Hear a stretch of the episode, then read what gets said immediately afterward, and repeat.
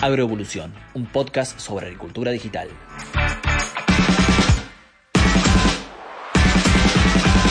Hola, bienvenidos, ¿cómo andan? Bueno, espero que muy bien y más aún si le han dado play a este episodio que va a ser muy particular. Yo soy Jeremías Drobot, trabajo en el equipo de Fieldview y aquí comienza un nuevo capítulo de Agroevolución, el podcast que hemos desarrollado para hablar de todo lo referido a la agricultura digital. Ya mismo paso a saludar a Cande, mi compañera de, podcast. ¿Cómo andás, Cande? Eh, gracias por tu compañía una vez más y contanos qué tenemos para hoy. Hola, Jere. Bueno, muy bien, por suerte. Hoy tenemos a uno de los fundadores de Carnes Validadas, una plataforma que asegura la trazabilidad completa de la cadena de la carne, en donde se desempeña como director de operaciones. Es licenciado en Ciencias Biológicas y tiene amplia experiencia en proyectos agropecuarios y en todo lo ligado a criptos y blockchain en este sector. Desde Bariloche, con nosotros está Nico Balestrini. Gracias, Nico, por acompañarnos. Un gusto, un gusto, Jeremías, Cande. Bien, qué bueno, qué bueno, Nico, qué, tema eh, lindo y distinto para este podcast que, solemos tener eh, temas muy agrícolas, así que ahora vamos a, inmiscuirlos en, el tema de la ganadería con vos. Vamos a hacer un, mix entonces, un, dale, mixto, vamos. Dale, dale. Bueno, te hago la primera pregunta que siempre hacemos para, como disparadora a este podcast que hace honor al eslogan del mismo, que es eh, sobre agricultura digital. Y, bueno, sobre digitalización en general me gustaría preguntarte y, sobre cómo ves el ambiente eh, productivo argentino. Eh, si querés por ahí diferenciando entre, entre productores de, materias primas, productores ya de, productos más elaborados. ¿qué, cómo te gusta definir al productor argentino en cuanto a digitalización? ¿Cómo, lo estás viendo?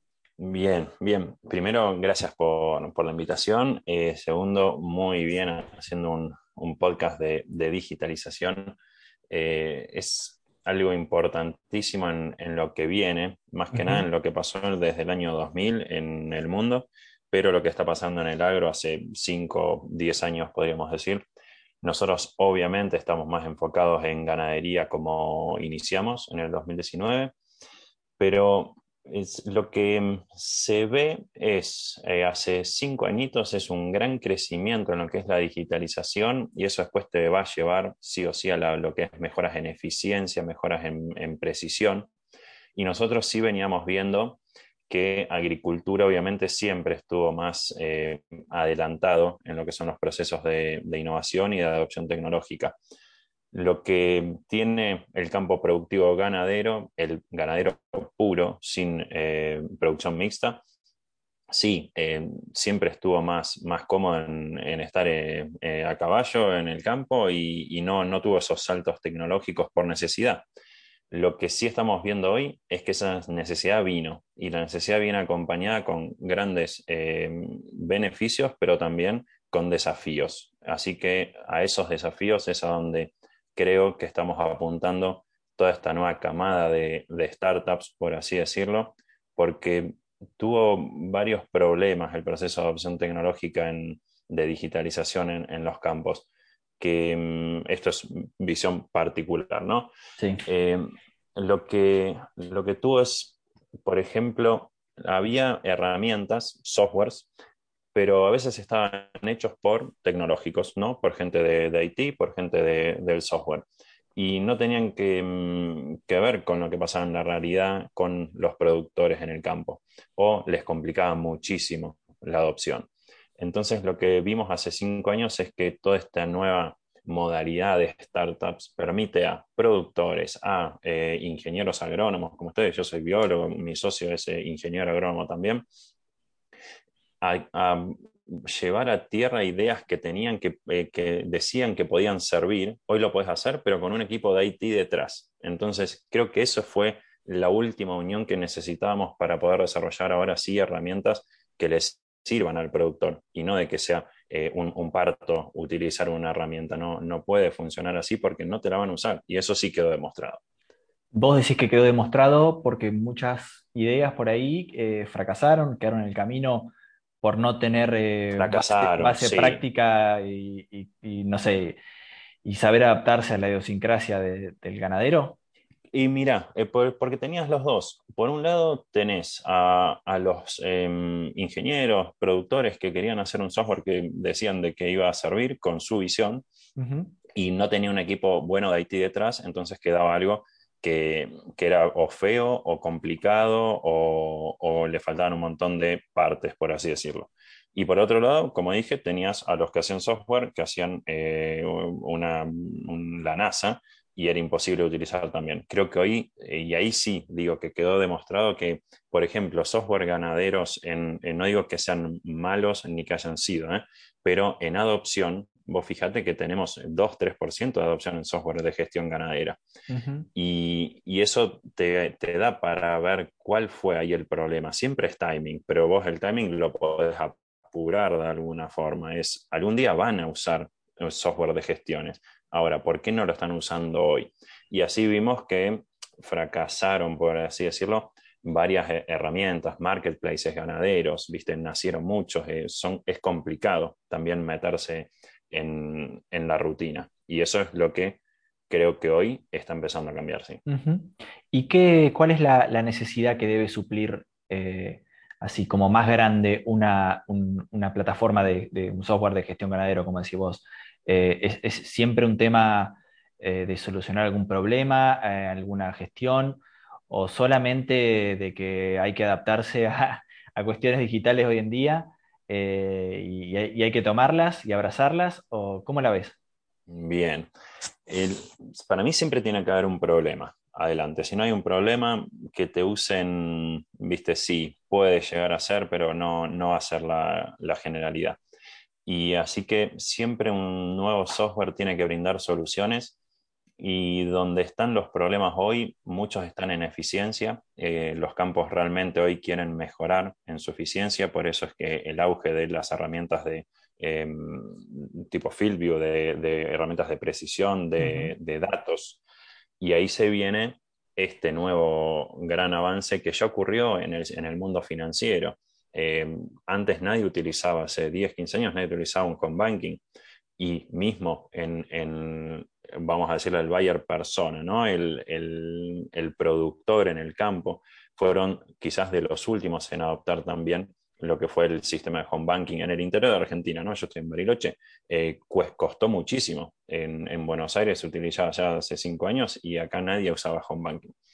Entonces, eso que ocurrió también en otros lados, hoy está pasando, pero se unifica un poco ya en lo que es tecnología en la industria primaria. Nosotros estamos en ganadería, vemos que al lado en eh, agricultura ya están haciendo, pero además em, se empieza a trabajar también, vos ves mismos avances en minería, vos ves avances eh, que decís, cómo puede estar todo tan unido. Nosotros tokenizamos activos de producción, ¿no? Yo estamos en ganadería porque Carnes Validadas es eh, una herramienta de ganadería pura, pero estamos creando Origino, ya está creada en realidad, que es la empresa madre ahora de carnes validad, y permite sumar otras cadenas de suministro. Y vos ves de que eh, los mismos problemas están en maní, están en, porcinos, que no estábamos haciendo hoy, y también lo tenemos en forestaciones.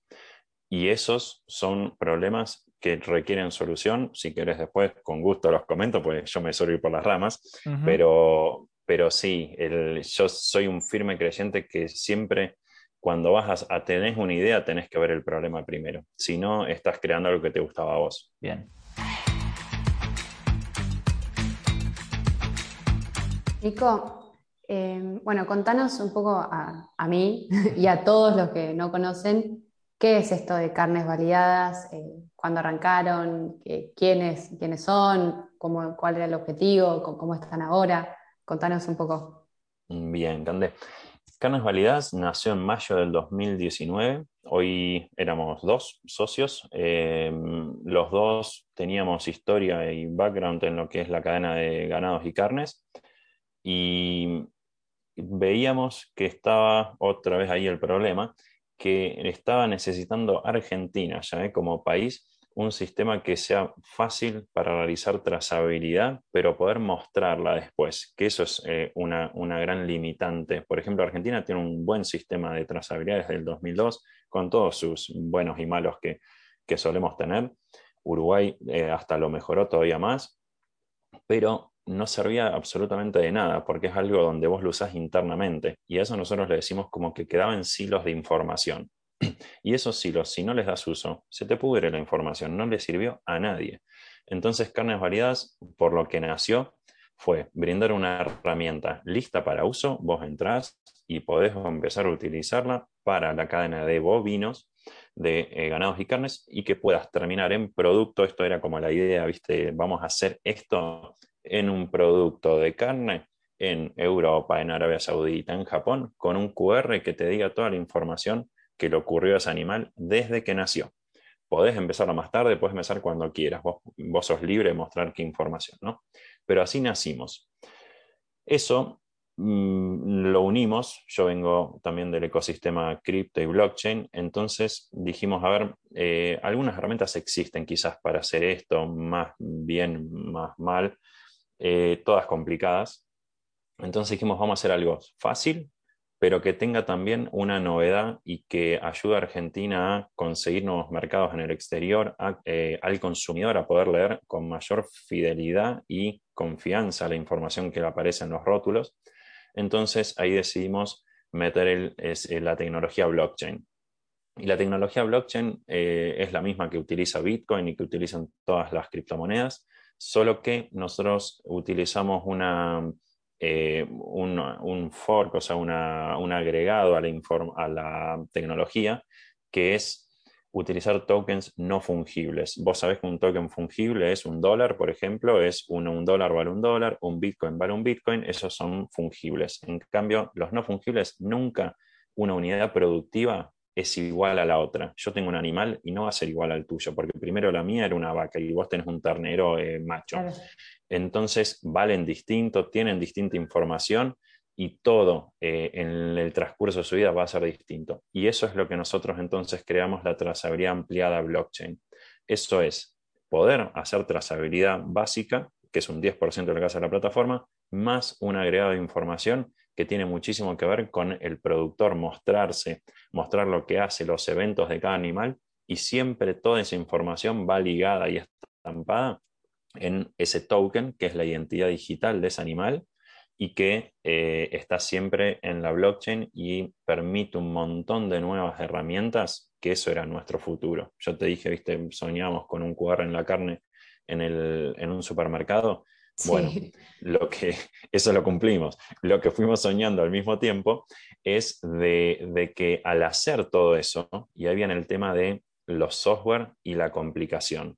Vos cuando propones un software, tenés que saber que el otro va a estar tiempo completándolo, si es un software de trazabilidad, ¿no? Porque, porque esto requiere administración, requiere horas, requiere orden en el, en el campo que estés trabajando. Entonces dijimos, a los datos esos que uno está llevando, que son propios del que tiene el token, o sea, son de uno mismo, ni nosotros ni, los eh, tenemos, esos datos tiene que tener un beneficio el productor, porque si no todo termina en el corte de carne en el final, ¿viste? Es como que siempre se benefician los últimos en la cadena. ¿Qué pasa con los productores? Y ahí es donde la tecnología blockchain nos permite justamente ahora ofrecer seguros utilizando los tokens junto con Sancor Seguros, por ejemplo.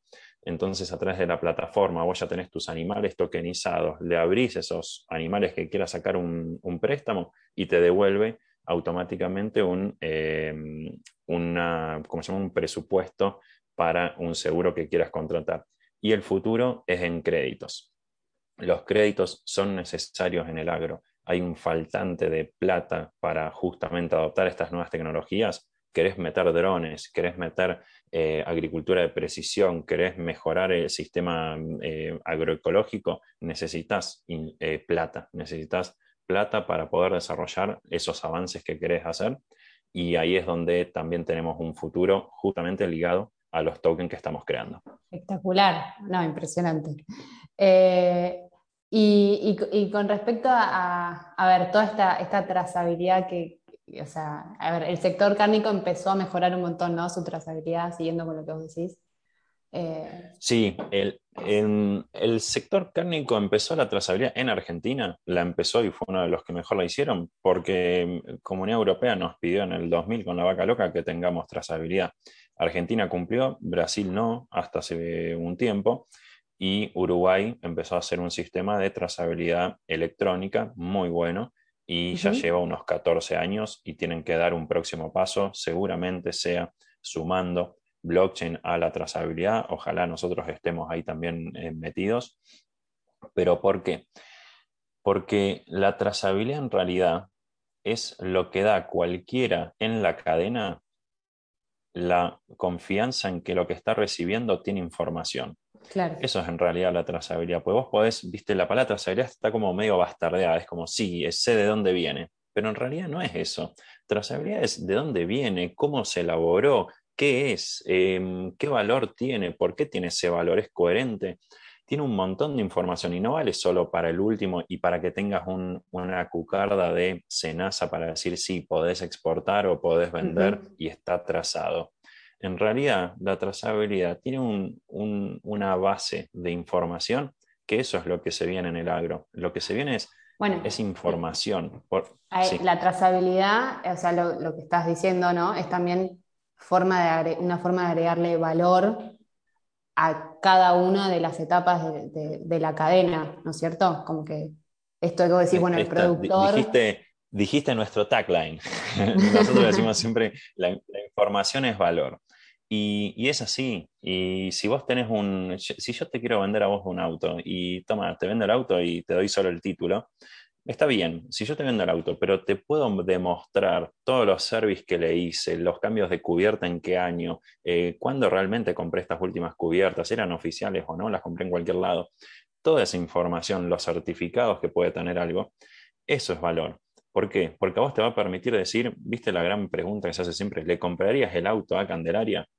yo si Candelaria me da un auto tokenizado con, eh, con la trazabilidad en blockchain, sí, seguramente se lo voy a comprar porque tengo todo lo que necesito.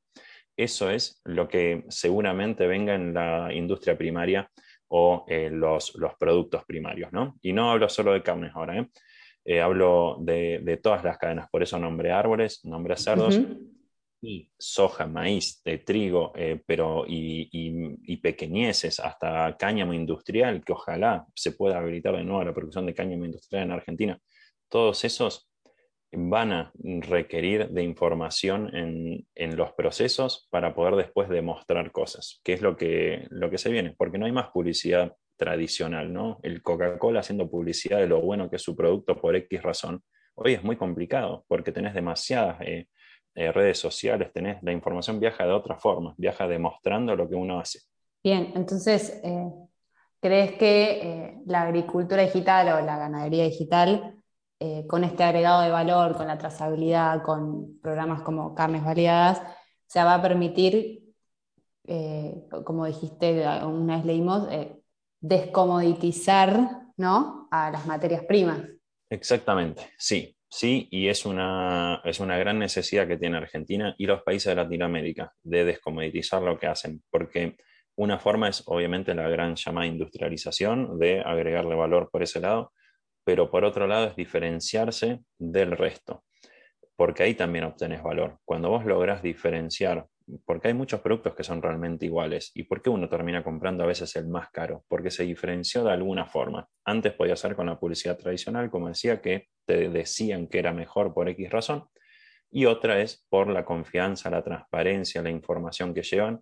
Y eso le va a dar beneficios no solo al comercializador, le va a dar beneficios a todos los actores y más que nada cuando estás pensando en un, en un mundo donde trabajes con, cadenas de suministro tokenizadas, también estás pensando en un mundo donde se sabe muy bien quién fue el productor de cada etapa del bien.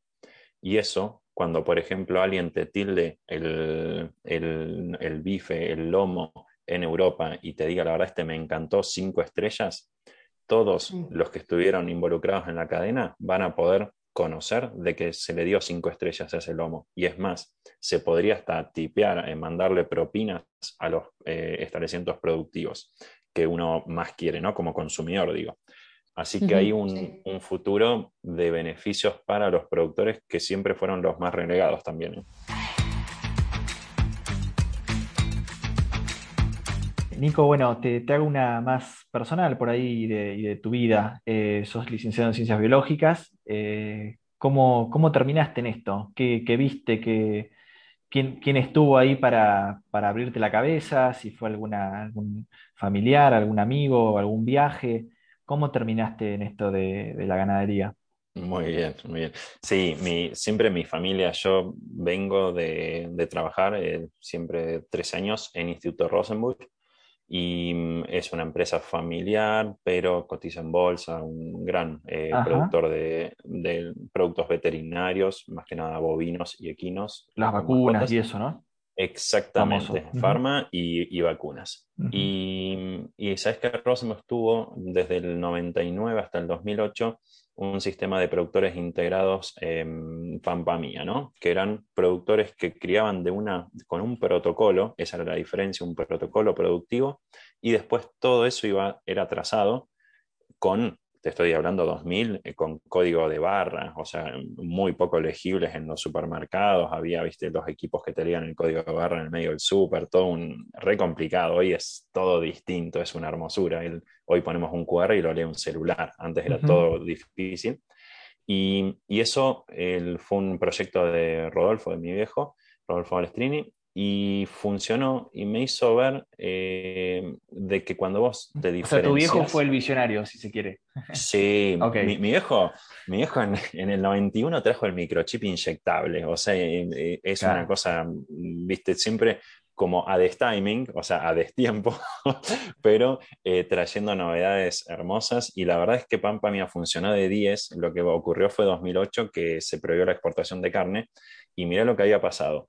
La diferenciación de la trazabilidad que podía mostrar en un corte la trazabilidad, y esto lo estoy hablando, era un ecosistema, ¿eh? era, era Rosenbusch que eh, tenía su sistemita y gastó mucha plata en, elaborarlo. Lo que hizo Carnes Validadas de alguna forma es como universalizar eh, todo lo que es la trazabilidad para que cualquiera la pueda usar y no solo una empresa que decidió diferenciarse. Eso es un poco como si vendría a ser de dónde viene la génesis y en, en qué se transformó. Pero ahí tenías clientes exclusivos que solo querían esa carne porque estaba diferenciada. Entonces vos imaginate eso extrapolado, que todos los productores, de repente algunos quieren hacer su propia marca, está muy de moda también y es genial, ¿no? Que uno, un productor que tenga hasta 2.000 animales, 3.000, pueda tener una marca propia de carnes exclusiva, perfecta y diferenciarse a lo que él quiere. Yo la quiero diferenciar de que es solo pastura, pero otro, fíjate el mercado de Estados Unidos, quieren que sea eh, feedlot, feedlot a full, 481 claro. y que venga bien grasosa y hermosa eh, y blanca la carne, ¿viste? Entonces, la grasa.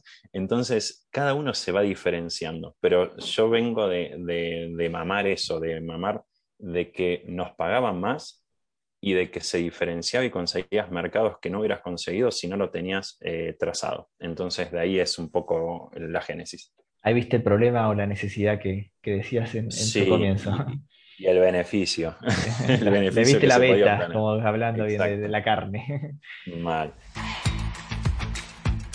Nico, ¿y la pandemia qué, cómo crees que jugó en todo esto? Eh, ¿Te aceleró un poco los procesos? Um, sí, aceleró en una parte los procesos, pero también retrasó bastante. Yo soy de los la pandemia como que estuvo bien en la digitalización, pero también retrasó mucho por miedos, ¿no? De, qué va a pasar, por complicaciones económicas de todos.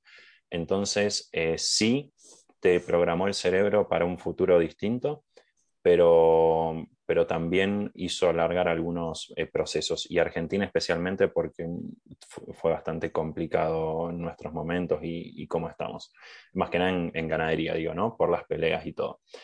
Pero lo que sí vimos por ejemplo, nosotros nacimos como una, una un equipo virtual. Eh, yo con Diego me juntaba, él es de Necochea, pero desde el inicio nos juntábamos una semana, una semana virtual. Se sumó la tercera persona, mucho virtual. Y a partir de la cuarta, ya directamente era 100% virtual, cayó eh, la pandemia y nosotros tenemos, hoy somos 14 en el equipo y hay 10 personas que yo no conozco hoy personalmente. Y eso también es, eh, te tiene que mostrar un poco cómo nos vamos a, llevar a futuro, ¿no? Hay espacios donde uno está eh, socialmente llevable y, y, está en el ambiente, pero también hay otros espacios, y puede ser el trabajo, donde no tenés que tener al otro lado para ir avanzando y lograr grandes mejoras. Obviamente depende de dónde estás trabajando y todo, pero eso también hace ver que hay grandes posibilidades y para trabajar en el exterior, ¿no? Nosotros tuvimos 100 eh, charlas con México porque estamos eh, haciendo un trabajo allá y, todas virtuales, no pisamos México. Entonces, eh, es, es, muy loco lo que viene hay que aceptarlo también, porque uno también se acostumbra. Yo estoy hablando ahora con vos y, es excelente, estoy en mi casa y venía de, una reunión de trabajo, así que em, hay un, futuro en lo que es la comunicación y ahí es donde también hay que trabajar cada empresa en comunicar correctamente y con información. Bien, y, con, tanto roce que tenés con, mercados eh, internacionales, eh, contanos un poco sobre, sobre si, la carne argentina, esta, esta, famosa marca en el mundo que, ha sabido llegar a, mercados con, gran renombre, sigue existiendo como tal, y quiénes son nuestros competidores, ¿no? Y en ese, nivel de, elite, digamos, si se quiere, por llamarlo de alguna forma. Bien, bien. La carne argentina siempre, siempre va a tener el nombre y, ese mito y está. Eh, y hay que sacarla hasta la palabra mito. La carne argentina es excelente y la aman afuera. Eh, vamos a comprarlo con Diego, el Diego Maradona obviamente, siempre va a estar ahí. Pasa que después apareció Messi y ahora muchos eh, comparan con Messi. Lo que ocurre en Argentina es que no apareció un Messi de la carne de nuevo. Y ahí tenemos competencia entonces. Ahí nos entra, Australia está produciendo tremendamente bien y con muy buena trazabilidad. Esos fueron 15 años de, de MLA y, y las estructuras estatales y privadas. ¿eh? Y con mucha cercanía a mercados asiáticos. Muchísimo, sí. Y vos pensás que la carne premium que entra a China, que es gigante el mercado, es toda Australia. Nosotros no enviamos carne premium a China y podríamos, pero tenemos ahí ciertas falencias. Entonces, hoy competimos con Australia, competimos con Uruguay, que Uruguay, siendo eh, obviamente teniendo menor oferta y todo, creó un sistema mejor de trazabilidad eh, digital siempre y la digitalización te lleva la información y eso después se ve en lo que ellos venden, pero también eh, crean nichos. Entonces ahí hay otras oportunidades donde tenemos que trabajar. Ellos están ocupando un nicho de carne de, de grass-fed, entonces de pastura natural. Y ahora están siendo los primeros que están exportando carne con carbono neutro. ¿Y dónde estamos nosotros? ¿Por qué teniendo las pasturas naturales que tenemos no estamos exportando carne de carbono neutro? Y, eso es lo que donde tenemos que empezar a trabajar. La digitalización va a ayudar muchísimo porque esto se puede lograr 100% digital, estas mejoras. Lo que pasa es que hay que juntar la información, hay que eh, facilitar las cosas. Nosotros, por ejemplo, hoy en la plataforma tenemos una calculadora de emisiones de carbono. ¿Para qué hicimos eso? Hoy no nos, no nos genera ingresos, nada pero es una forma de empezar a mostrar a los productores cuánto estás produciendo de carbono, emitiendo, ¿no? Que es lo malo. Vamos a ver después cómo reducir eso o cómo eh, se comprarán bonos para mitigarlo o eh, qué formatos tenemos como producción argentina de eh, empezar a llegar a carne carbono neutra, que es lo que viene un poco, eh, y ni es un poco, viene re fuerte. Lo que pasa es que no sé si todo el mercado va a terminar siendo carbono neutro o son nichos. Eso es a donde hay que estar súper atento. No, justamente, bueno, se, nos está volando el tiempo y, te quería hacer una última eh, que, iba en este sentido, ¿no? Como licenciado en ciencias biológicas, eh, bueno, mencionaste también al principio el, tema de la forestación me parece que debes tener una opinión fundada y, una visión integral de todo este sistema que muchas veces se ataca a la ganadería como, la emisión de metano y demás, que, claro que es cierto, pero ¿cuál debe ser para vos la estrategia y si querés a nivel, eh, eh, digamos, de, gobierno y de, Estado y de, público-privado, por dónde debemos ir para, para seguir produciendo carne, ¿no? Y que no sea mal visto porque se está poniendo peleaguda un poco la, cosa en algunos ámbitos, ¿o no? Em, muy, muy, muy complicada. Mira, nosotros en el 2019 ya veníamos leyendo sobre el plan eh, Farm to Fork de Europa y ya estaban hablando de forestación, estaban hablando de carbono y estaban hablando de bienestar animal.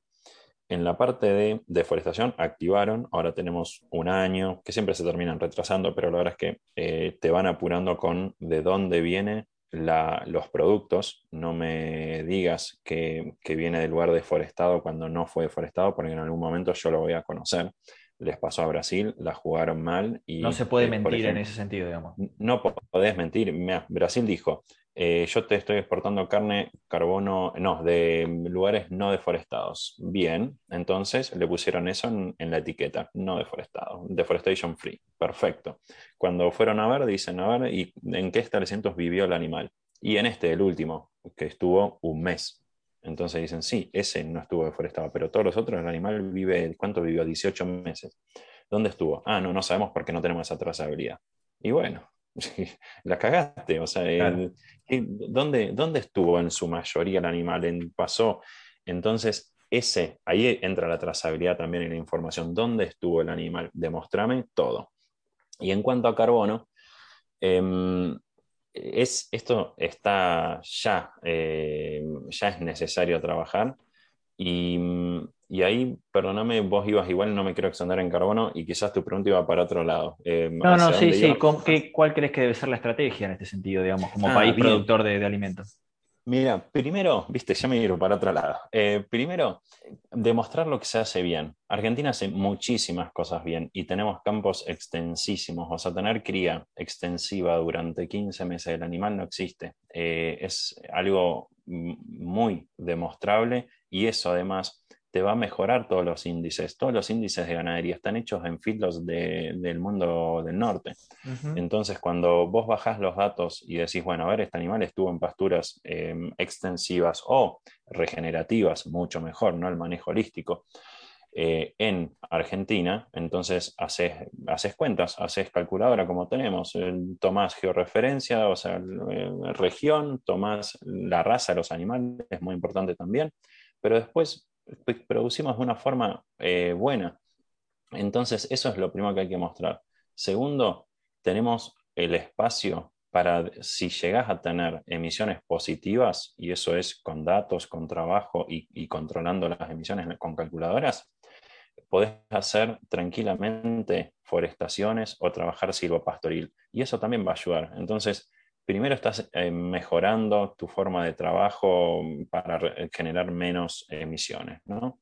Pero cuando no puedes reducirlo más, tenés que empezar a balancear. Entonces, podés hacer una parte del campo con forestación y hacer cría silvopastoril. O también directamente forestaciones puras. Y entonces la forestación es uno de los más medidos y más conocidos que capturan gran cantidad de carbono. Y ahí ya llegas a carne neutra. Esos son trabajos que sí o sí va a haber que hacer, ¿eh? Y además, si lo haces bien, te generan ingresos y muchos, porque si vos empezás a hacer forestación, también vas a poder eh, el carbono que capturaste y que no estás balanceando con tu otra producción, podrías venderlo en bonos de carbono.